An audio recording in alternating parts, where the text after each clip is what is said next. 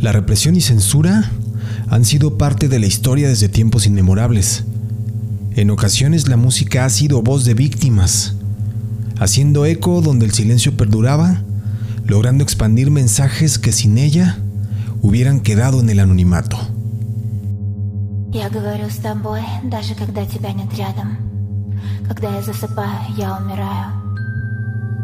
Я не сплю, я притворяюсь мертвой. Я не слепая, я все вижу. Я не глухая, я все слышу. I want you more than I want today. Can we be in love just for one night? И любовь, и боль, все и так пройдет. Я в Actualmente, la distracción deriva en poco o nulo análisis de situaciones que nos afectan. En consecuencia, tenemos bolas de nieve con poco tiempo de solución. Ejercemos activismo virtual pensando que esto es suficiente.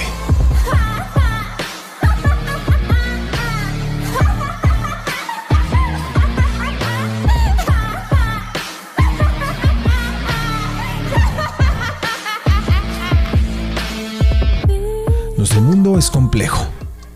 Nos hemos convertido en autómatas consumiendo información a cuentagotas sin buscar más allá. No hay verdades objetivas. La fuente aprovecha el Big Data y la distopía que veíamos tan lejos nos alcanzó.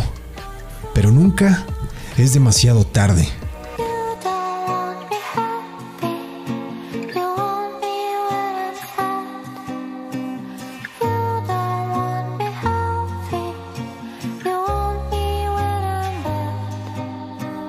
En Rusia, un par de artistas han desafiado al totalitarismo desde su música. La belleza estética en sus videos transgrede gustos ordinarios. Crear desde el huracán legitima su lírica. En ella, la realidad que percibimos dista mucho de la realidad que es. La oscuridad que se vive bajo regímenes autoritarios aniquila libertades básicas, los derechos bajo piedras que Kolya y Nasya de Icepeak exigen en cada concierto que les es cancelado en su país.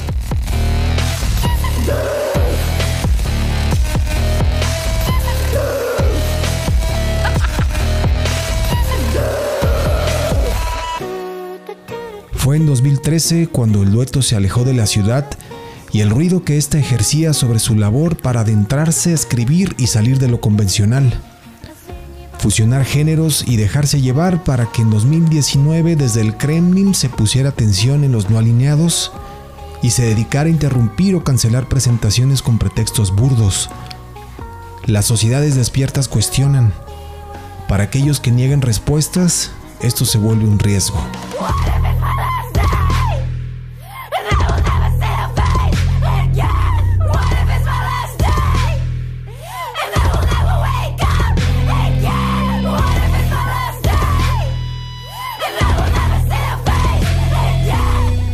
Para Nasya y Kolya, es imperativo compartir mediante letras lo que viven a diario. La injusticia y carencia no van pintadas de rosa.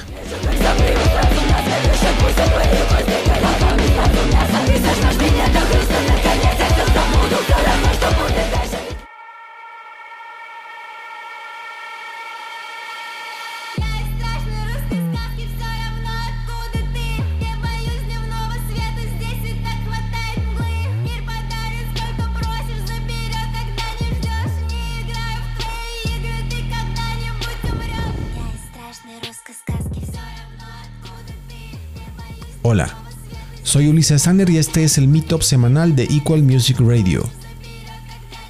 En esta entrega, Dead No More de Icepeak, el queroseno en espera de la llama que arderá en la Plaza Roja en nombre de la libertad.